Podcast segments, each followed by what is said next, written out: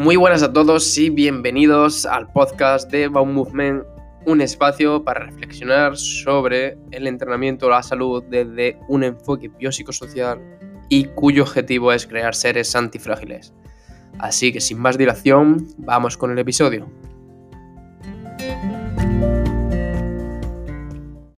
Buenas a todos y bienvenidos al episodio 4. En esta ocasión he tenido el placer de hablar con Alan, de Al.neuro, sobre el entrenamiento cognitivo para llevarlo a cabo con nuestros deportistas y con nuestros entrenados, ya que la toma de decisión es un factor clave a la hora de mejorar el rendimiento y también a la hora de readaptar una lesión. Hablamos de diferentes factores y principios de la neurociencia que podemos aplicar tanto en campo como en pista como en sala. Por tanto, sin más dilación, os dejo con este episodio y espero que os guste. Buenas, Sala. ¿Qué pasa? ¿Cómo estás, tío? ¿Cómo estás? ¿Todo bien? Todo bien.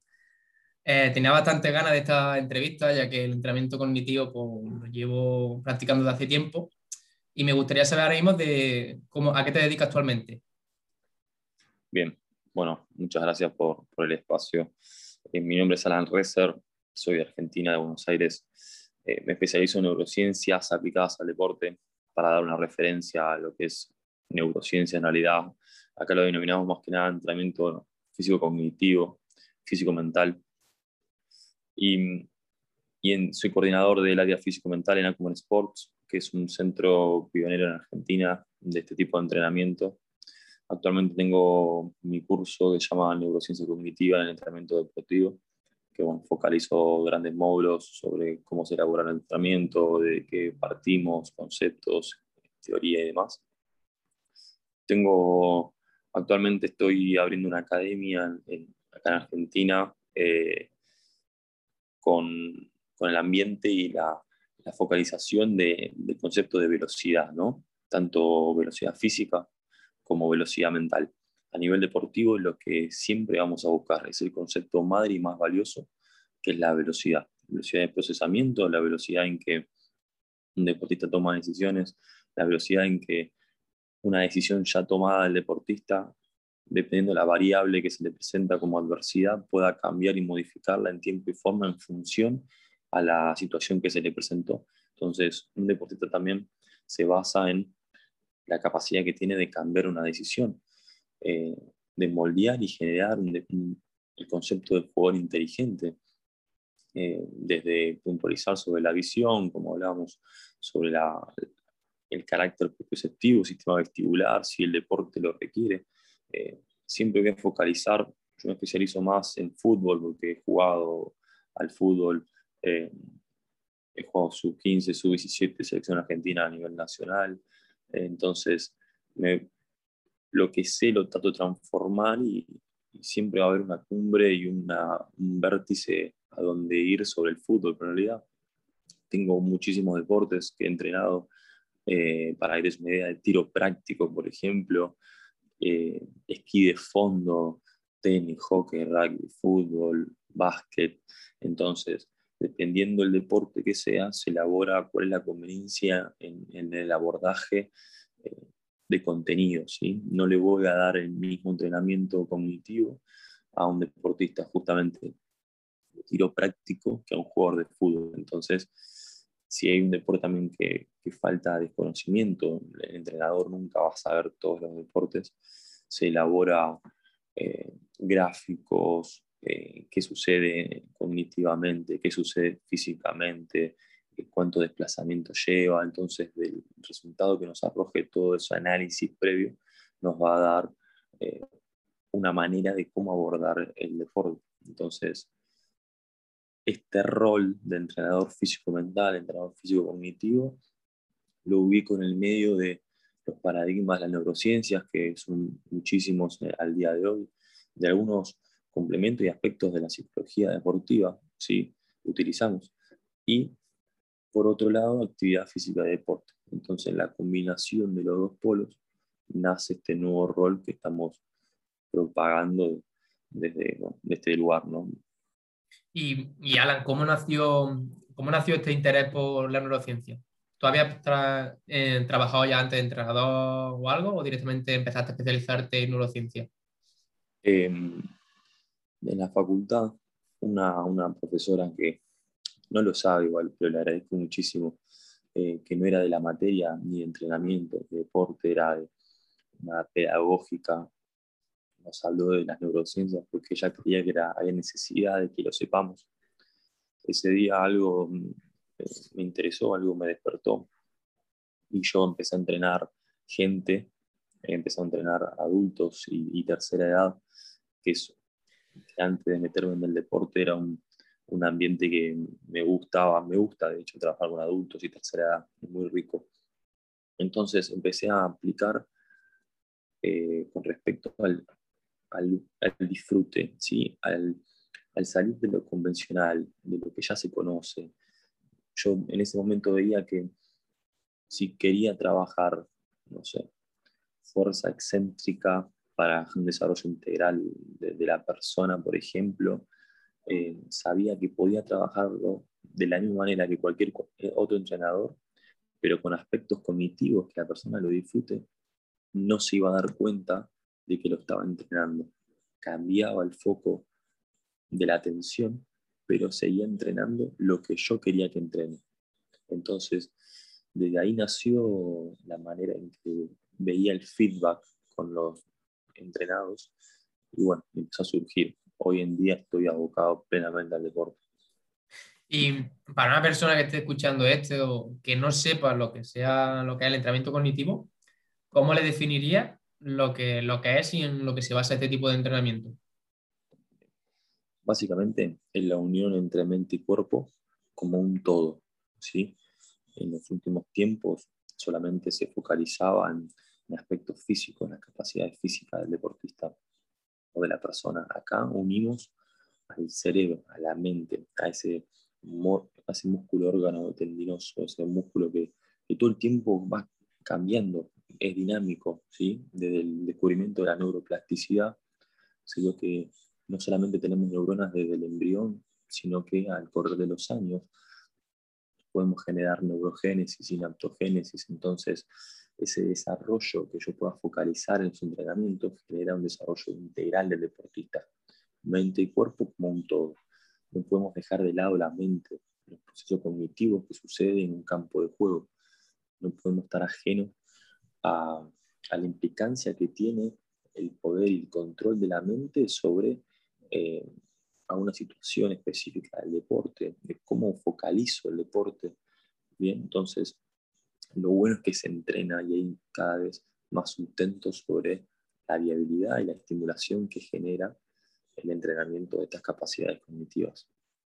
¿Y por qué considera que, es importante aplicar este tipo de entrenamiento tanto a los futbolistas como deportistas como los clientes normales de a pie? Porque primero en el deporte, en los últimos años, se está hablando muchísimo de, las tomas de decisiones, por ejemplo.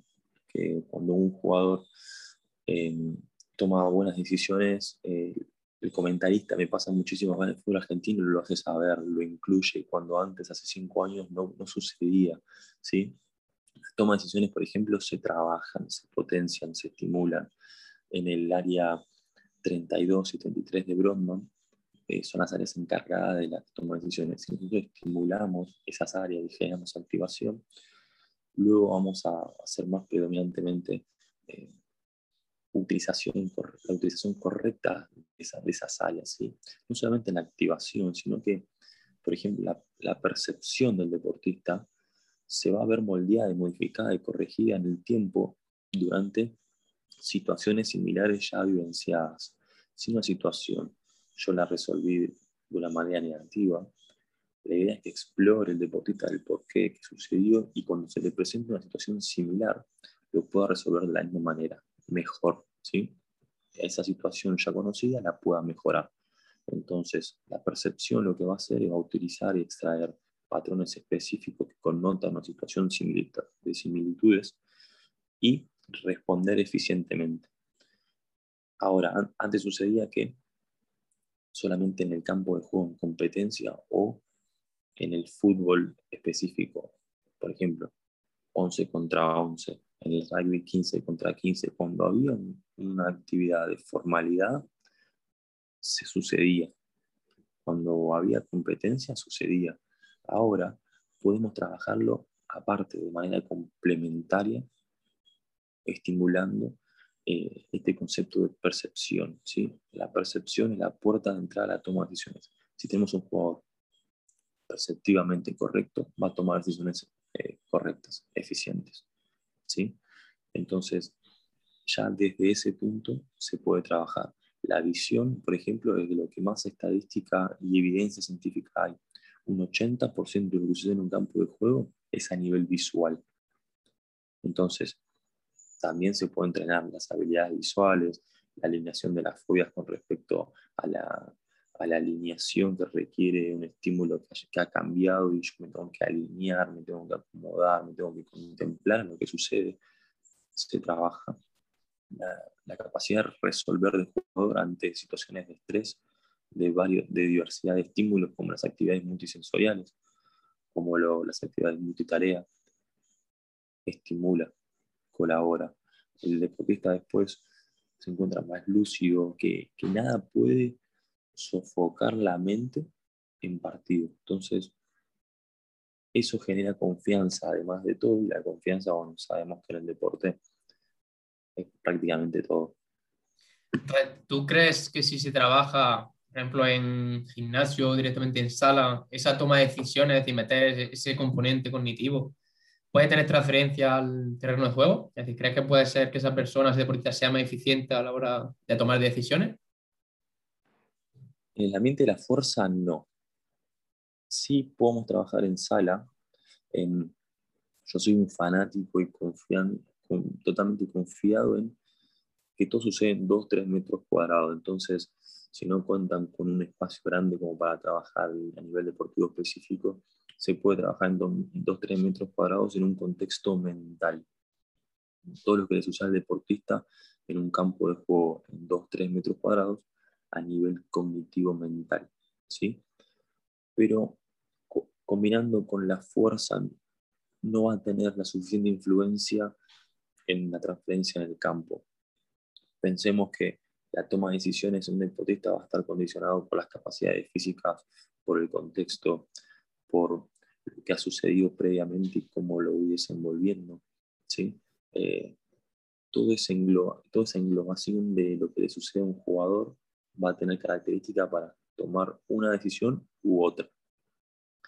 Y si estamos hablando de un ambiente de fuerza, va a carecer de contexto real. ¿sí? Eh, sí está bueno y yo aplico en los descansos activos, por ejemplo, cuando trabajo en fuerza. En un descanso activo, eh, cómo puedo estimular al cerebro y en definitiva, ¿qué estoy logrando? Un desarrollo integral luego del entrenamiento. Eh, en ese punto sí podemos encontrar unas aristas positivas, pero transferencia a campo deportivo total carece. Vale, vale. ¿Y dentro del entrenamiento cognitivo, se podría diferenciar entre diferentes tipos o, serían todo en global? Lo que pasa es que eh, mis entrenamientos, por ejemplo, yo traté de buscar la combinación de tres polos específicos. Primero, entrenamiento cognitivo, ¿sí? todo lo que estamos hablando recién destrezas y habilidades motoras, cómo se desplaza el deportista, eh, lo hace eficiente, no lo logra, los cambios de dirección, la técnica de carrera, y luego la técnica deportiva propia del deporte, como, digamos, un jugador de fútbol, cómo se perfila, control orientado, gira con controles orientados, cómo ese control lo hace a favor de su trayectoria, puede generar fintas de desmarque, fintas con pelota en los pies. Entonces, en cuando englobamos estos tres polos, nace el entrenamiento. Quizá un día sí se puede trabajar aspecto cognitivo sin la necesidad de los otros dos polos. Y ahí pues, quizá trabajamos capacidades visuales, ¿sí? que se trabaja analíticamente. Pero la idea es combinar esos tres polos, porque si vemos solamente entrenamiento cognitivo, podemos tener un jugador que es inteligente, que toma decisiones eficientes, pero después frente al arco, un centro delantero no la mete dentro de los tres palos, mucho sentido no tiene. Si se desplaza mal, no eficiente, eso genera economización de, no, perdón, no genera que economice el tiempo y su energía, entonces esa mínima pérdida de tiempo en un trayecto largo es una mayor pérdida de tiempo, mayor pérdida de velocidad, ¿sí? Y si carece de perfil, si carece de técnica deportiva, bueno, ya estamos eh, en, las últimas, en un ultimátum deportivo, ¿no? Entonces, si mejoramos y potenciamos falencias de cada uno de los tres polos, o potenciamos las tres actitudes positivas que ya tiene, vamos a encontrar un buen producto de entrenamiento físico-cognitivo, ¿sí? Pero no me iría analíticamente desglosando eh, la cognición. Y esto ya a modo de debate. Eso directamente también te lo puede dar el propio juego. Al final, básicamente, todo lo que estamos hablando, eso te lo puede dar el propio juego, ¿no? Exacto. Eso te lo va a dar el propio juego, sí. Eh, este tipo de entrenamiento es, carece de, cuantificación. No es que un jugador eh, logró girar y meter un gol porque lo hizo con nosotros. No podemos ver, vos David no puedes decir, eso lo hizo porque entrena con ARNU. No se puede, no se va a saber. Pero sí el deportista y yo vamos a saber que es por el entrenamiento, porque si focalizamos, concientizamos errores, repasamos conceptos, se trabajó, él y yo vas a ver que lo trabajamos. Y el deportista fideliza completamente. Vale, y dentro de, tu trabajo, a nivel de, imagínate que tiene un deportista que tiene algún error, ¿cómo corregiría esa toma de decisión o cómo mejoraría esa toma de decisión? ¿Qué es lo que plantearía? En plan, ¿qué te enfocaría en la visión? En... Depende, depende cuál sea el error. Eh, si estamos, hay etapas de aprendizaje que Rivilla en su libro de neurociencia y deporte lo, lo habla muy claro, estamos en una etapa de, primero, cuando hay un error, vamos a llamarlo incompetencia inconsciente. ¿sí? El jugador no sabe lo que hace, ni, ni le sale. Esa es la peor, el peor eslabón de la cadena. No tiene nada, para nada conciencia de lo que está sucediendo. Si pudimos rever un concepto, si pudimos puntualizar, el siguiente eslabón sería la eh, incompetencia consciente. Puede ser que no le siga saliendo, puede ser que todavía salga mal, pero ya es consciente de los errores. Y vas, a ver un deportista que dice, uh, no me salió, uh, no puse el cuerpo de esta manera, uh, no le pegué de esta manera porque ya está. Ahí tenemos que estar contentos porque ahí van a ser el aprendizaje.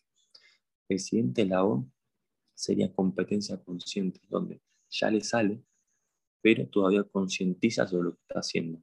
Que está bien, ya estamos cerca, pero todavía falta. El último y el objetivo máximo para un entrenador es la competencia inconsciente. Ya le sale y no se, no se da cuenta de lo que está haciendo.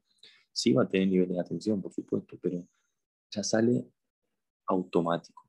Entonces, nosotros tenemos que proveer al deportista de automatizar movimientos, no conceptos. Movimientos no conceptuales. Y ahí va a estar el aprendizaje. El cerebro además trabaja por tareas. ¿sí? Entonces, si tenemos un jugador que no sabe dar pases, su primera tarea va a ser dar un pase. Entonces, en un campo de juego va a estar atento y los niveles de concentración van a aumentar con respecto a dar un pase. Entonces, el cerebro solamente va a crear un pase. Ahora, si automatizamos el pase en movimientos, el cerebro va a llevar a esa acción como tercera o cuarta tarea. Entonces, la primera tarea del cerebro, ¿cuál sería?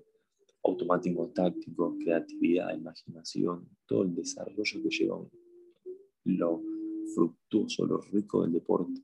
Entonces, mientras menos el cerebro piense sobre acciones motrices, más tiempo va a tener de pensamiento a favor del juego. Vale, vale, perfecto, tío. ¿Y tú sigues algún tipo de progresión? O para una persona que quiere empezar, imagínate, una persona que quiere empezar, tú supongo que valoras, ves más o menos de dónde viene el fallo y seguiría una progresión, es decir, empezaré por X o directamente en función de cómo vaya esa persona? Hasta ahora, toda medida evaluativa es de manera empírica. No hay evidencia sobre un protocolo de evaluación. Hace poco me junté con dos colegas, dos psicólogos deportivos. Estamos armando en abril, empezamos a testear deportistas para crear un protocolo de evaluación cognitiva y tratar de eh, publicarlo, generar un artículo sobre este tipo de evaluación y empezar a, a, que, a otorgar la herramienta para que empiecen a utilizar. Pero yo tengo dos, tres actividades donde englobo estos tres polos que ya hablamos y me va dando información de cómo lo resuelve, si es eficiente, si no, cómo lo está haciendo, cómo lo lleva a cabo, eh, si hay un cambio de foco lento, quizá a nivel periférico, a nivel fijación, eh, trato de ver si él tiene una patología, si no tiene una patología, que me diga, ¿no? Nosotros no somos optometristas, derivamos, en un cierto punto derivamos. Tampoco soy psicólogo deportivo, si hay algo que me sobrepasa mis acciones, derivo, yo no tengo nada que ver con otras áreas, pero sí me da deportistas que no logran ver de un metro y medio imágenes que trato de focalizar y potenciar, la sensibilidad del contraste. ¿sí? Entonces, cuando ya no lo puede visualizar de manera correcta, algo sucede. Optometrista deportivo, en cierto punto que los deportistas no pueden dar ventaja. Si están peleando un puesto en primera división, hay factores mínimos que van a puntualizar en que el deportista juegue o no. Entonces, en un momento de tanta equidad, no podemos regalar ni un centímetro. Entonces, lo bueno de esto también es que vamos a ver aspectos que en un club no lo pueden ver por, lo masivo. Entonces, acá entrenamos uno contra uno, por ejemplo, ¿sí? Hasta cuatro en campo, hablando de una cancha de 11 de pasto se puede trabajar, pero si no, el detalle va a estar dado por, por este tipo de entrenamiento, esta particularidad de la personalización. Vale. Eh, una parte de, del podcast o del vídeo de YouTube es que al final quien esté escuchando esto pueda, pueda sacar herramientas prácticas, pueda sacar alguna idea práctica para, para aplicarlo en, en, su día a día. ¿Nos podría decir alguna herramienta práctica, así de forma simple o sencilla, que alguien que nunca ha escuchado sobre este tipo de entrenamiento podría usar? Es decir... Una herramienta que me colabore en mi entrenamiento cognitivo. Sí. Hay, hoy en día hay, hay muchísimo. En cuarentena, por ejemplo, eh, usé una app muchísimo que se llama Switch On, que vos podés programar tanto números, colores, eh, letras a nivel visual y empezar a, introducirlo en, el entrenamiento. Luego hay, bueno, eh, sensores de luces LED, que cuento con, con esa herramienta. Eh, hay softwares de Activa tu mente, Neurotracker, que, bueno, genera toma de decisiones, habilidades visuales. Hoy en día hay muchísimo y cada vez más. Así mm. que está más al alcance el conseguir.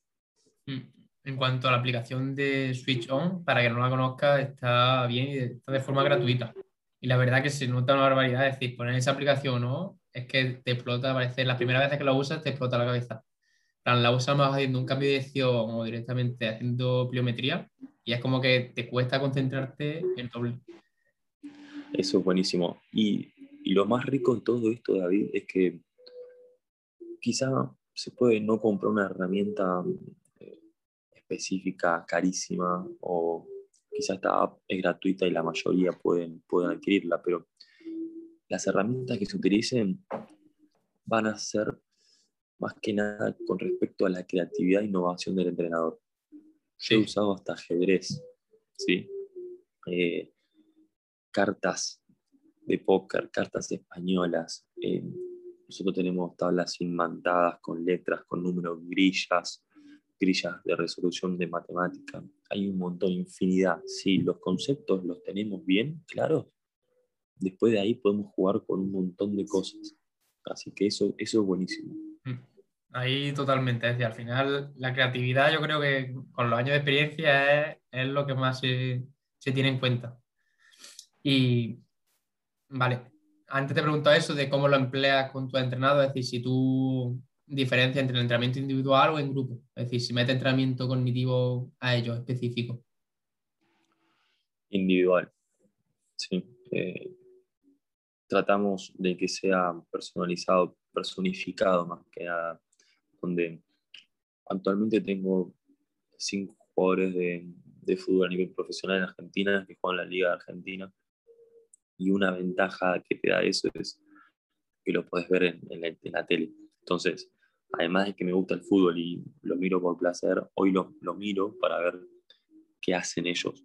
¿sí? Entonces, tengo una planilla que voy anotando y voy viendo eh, qué mejoraron. Siempre hay que recalcar también lo que mejoran, no siempre puntualizar lo negativo, porque si no, eh, no, hay, no hay un logro, el deportista no va a ver ningún proceso también, pero sí observarlos, qué hacen, qué no hacen, me va a dar eh, motivos, me va a dar información para la semana trabajarlo.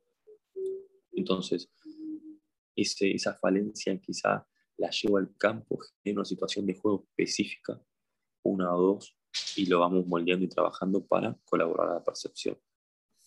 Vale, supongo que tú anteriormente, antes de conocer esto, ha trabajado de, ha hecho entrenamiento para la acción física de modo tradicional. ¿Ha observado mucha diferencia entre entrenamiento tradicional con añadir también este entrenamiento cognitivo en tus jugadores bajos? En tu experiencia, ¿se ha visto mucha diferencia?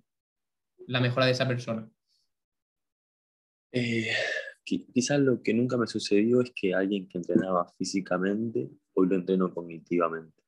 Em, hubiera estado buenísimo ver qué le sucedía. Ahora, el feedback que obtengo del entrenamiento cognitivo aplicado no lo tuve jamás con el entrenamiento físico que, hacía. ¿Sí? Eh, entonces, quizá hay muchísimas mejoras que encuentro con el entrenamiento cognitivo.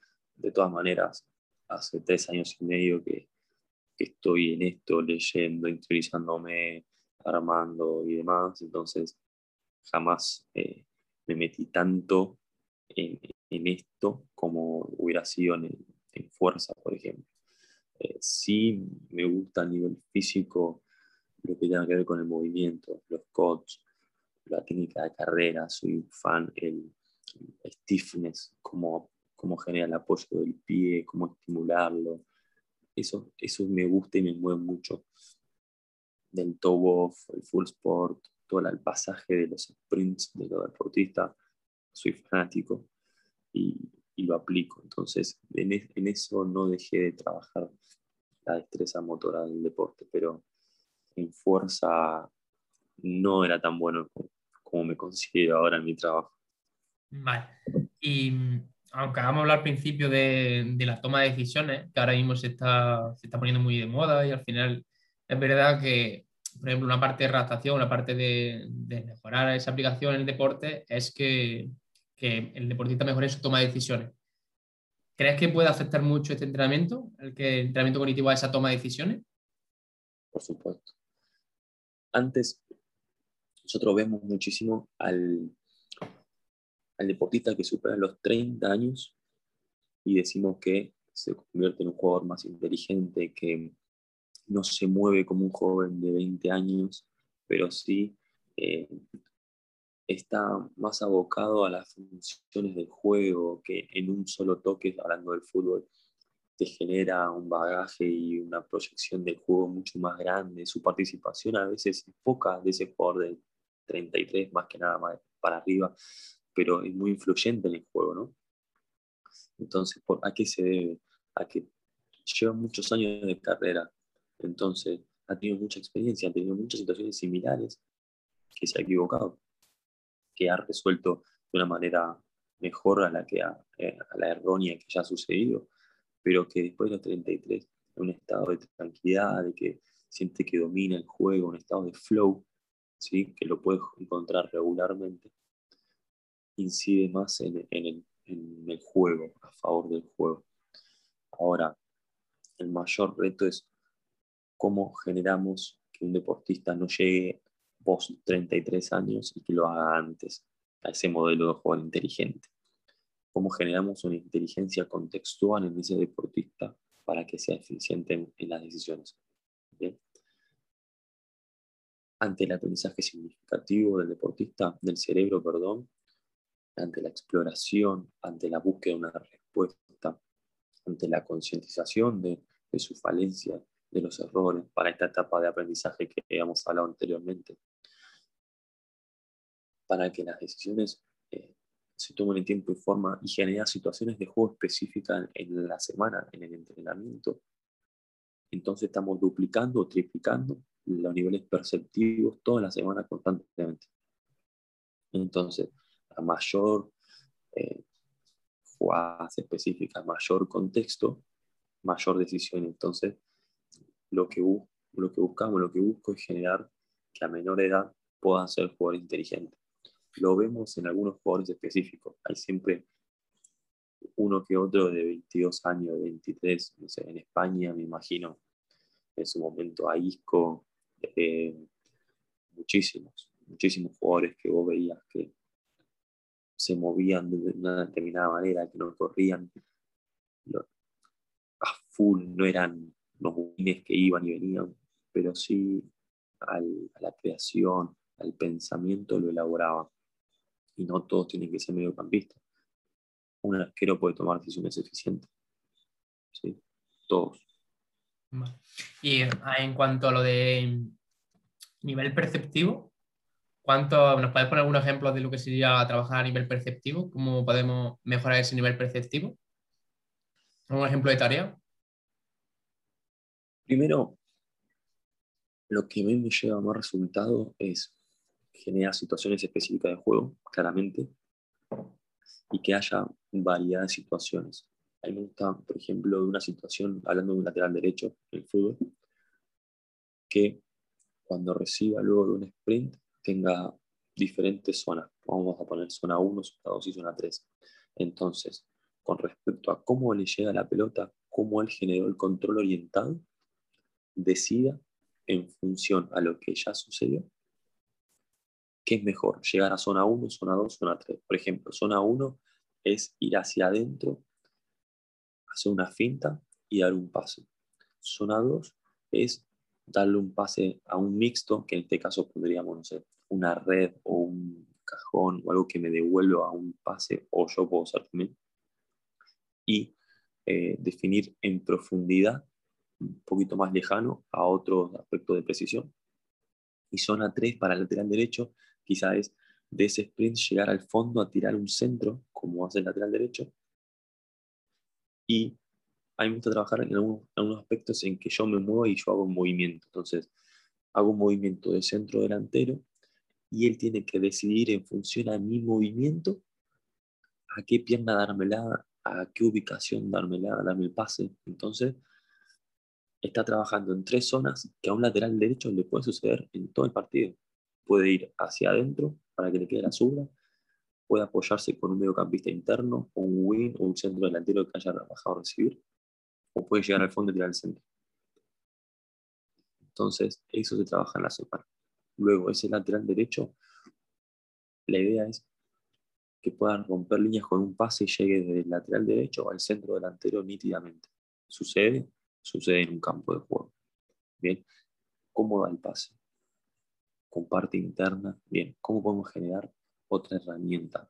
Empeine hacia abajo sin que se levante la pelota. Estamos generando otra herramienta motora para una situación de juego. Entonces, en, una situación de juego la idea es que el deportista tenga no solo una herramienta, sino tenga hasta tres, hasta punto infinita si queremos, pero tenga una variabilidad. Al final sería como que, tenga un montón de repertorio de respuestas a nivel, a nivel mental para que se dé la mejor en cada ocasión. Que supongo Exactamente. Ahí está. Y por eso son Messi es, claro. Son situaciones variables que te presenta el deporte. Mm. El deporte de situaciones, ¿no? Eh, entonces, yo no puedo, sí puedo prever de antemano lo que vaya a suceder, pero tengo que tener capacidad de modificarlo con respecto a la situación que se me presenta. Tengo que ser veloz mentalmente en resolver esa, adversidad que me presenta la jugada. También la toma de decisiones se puede trabajar, como dije al principio, activando las áreas. Una activación eh, físico-cognitiva. En el deporte se usa mucho la activación física. Empezar a incluir aspectos de activación de las áreas cognitivas va a proveer en que, por ejemplo, en los primeros 20 minutos de un partido, los niveles de atención y concentración sean altos y no, no, no recibir un gol dentro de esos 20 minutos. Es un objetivo y se tiene que empezar a incluir. Una, una, un ejemplo es poner cuatro conos básicos, ¿no? Y decirle que esos cuatro conos tengan un color diferente, ¿no? Y decirle el cono que no tenga que tocar. Entonces yo le digo amarillo y él tiene tres opciones más para tocar. Entonces de esas tres opciones, elige una. Elegir es decidir.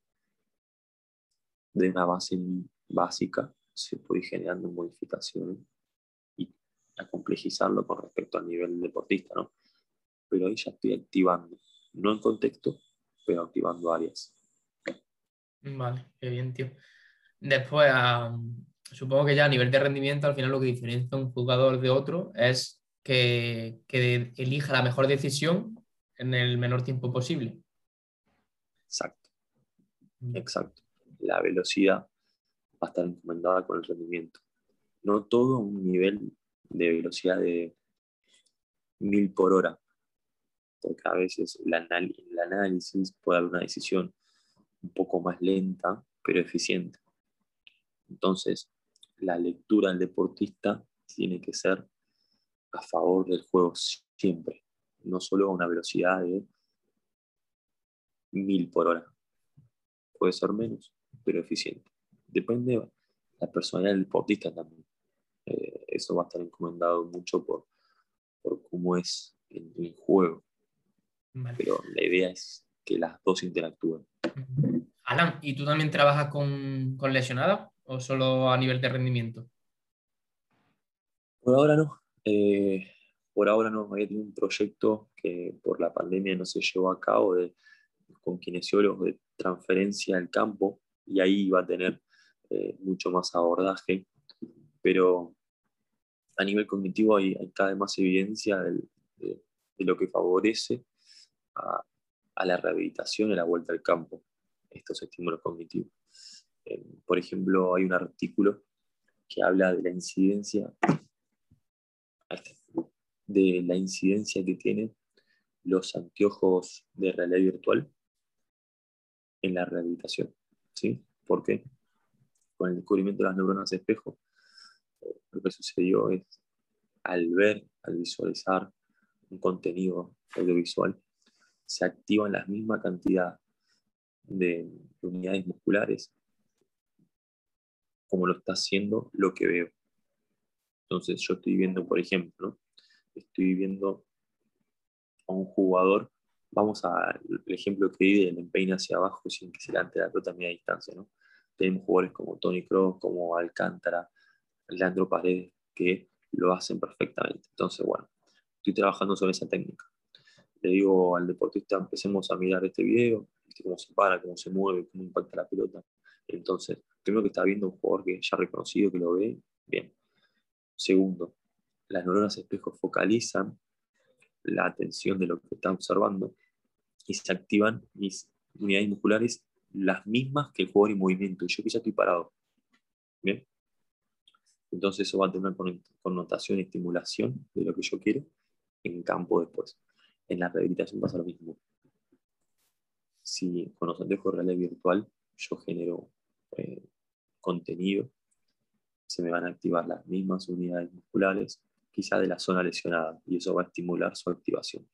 Claro, yo, yo que te iba a decir, porque ahí yo eso lo uso mucho, por ejemplo, en, a nivel de lesión, uno de los principales factores es que se empieza a compensar visualmente muchísimo. Es decir, que al final te, lo que hemos hablado antes, que al final la visión nos viene al 80% de la información del medio. Entonces, directamente cuando tú tienes lesiones, por ejemplo, de la rodilla, la mayoría de tu visión se va directamente a cómo poner las rodillas, sin tener en cuenta todo lo que es el entorno.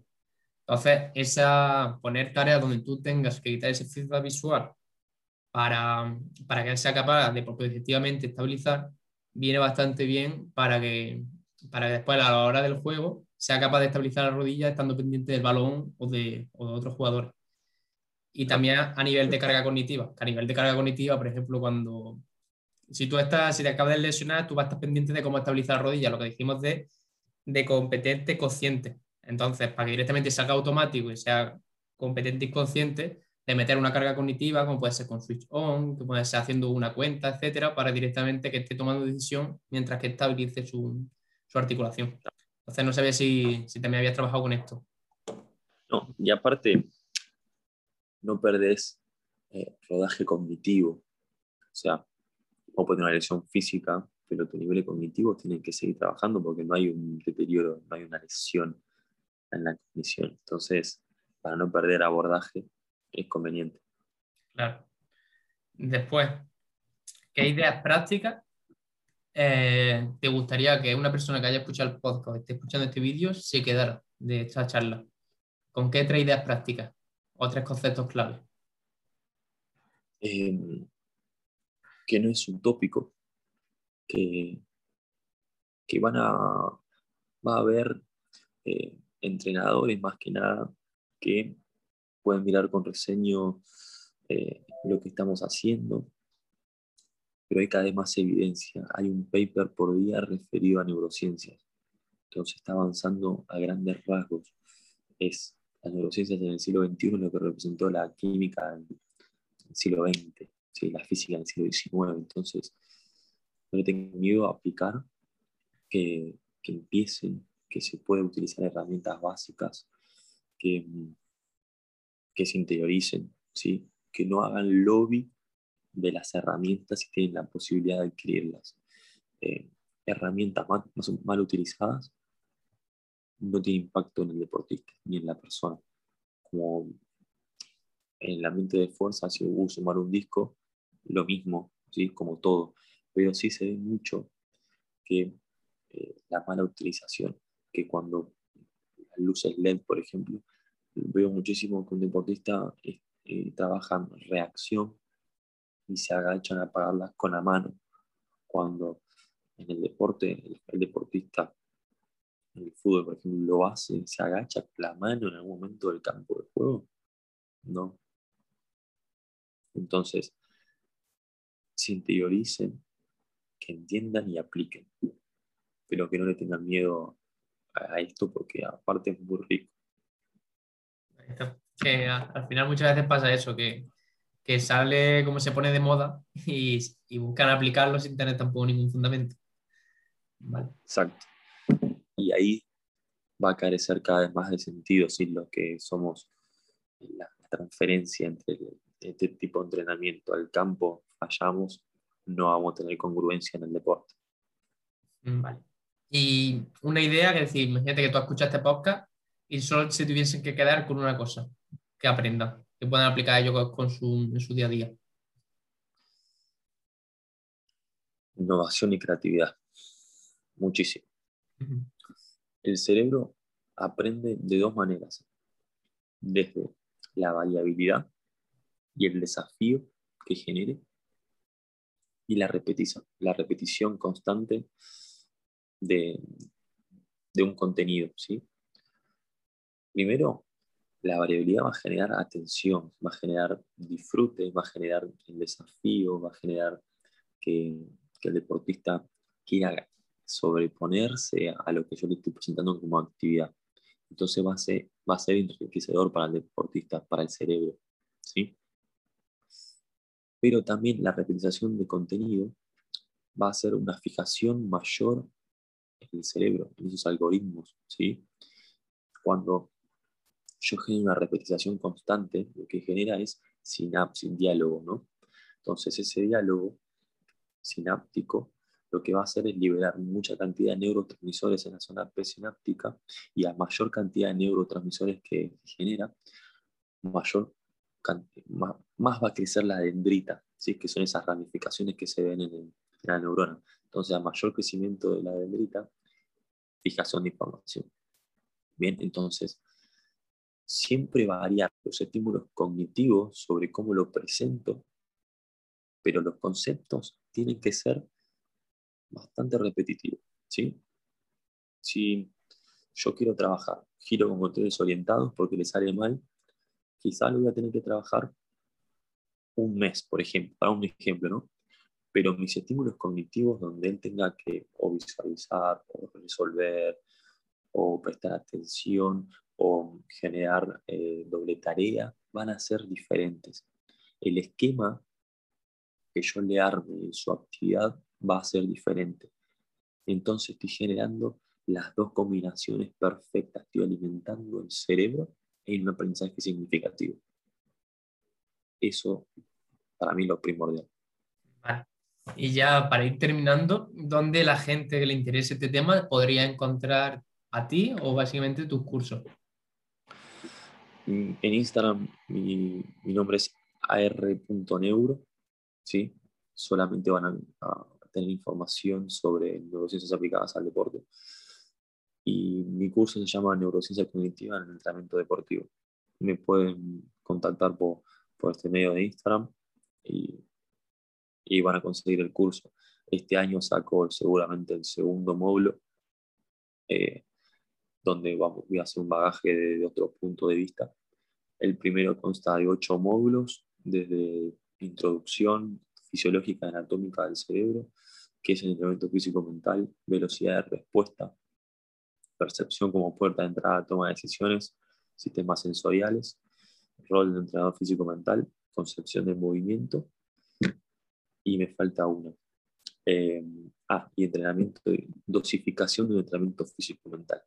Entonces son ocho módulos cargados de información que interactúan y para mí son la clave para el entrenamiento.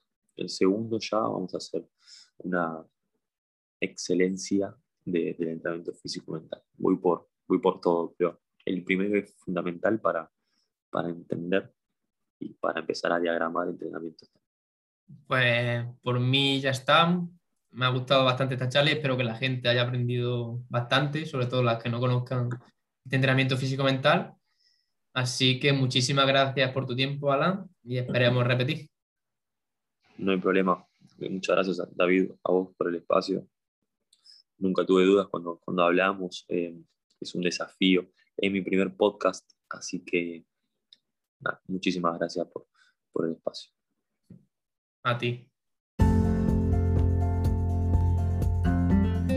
Me alegra saber que has llegado hasta aquí, ya que al final el tiempo es lo más valioso que tenemos y que pase el tiempo dedicando a formarte o a tener más conocimiento dice mucho de ti. Así que nos vemos en el siguiente episodio y nunca dejes de aprender. Hasta la próxima.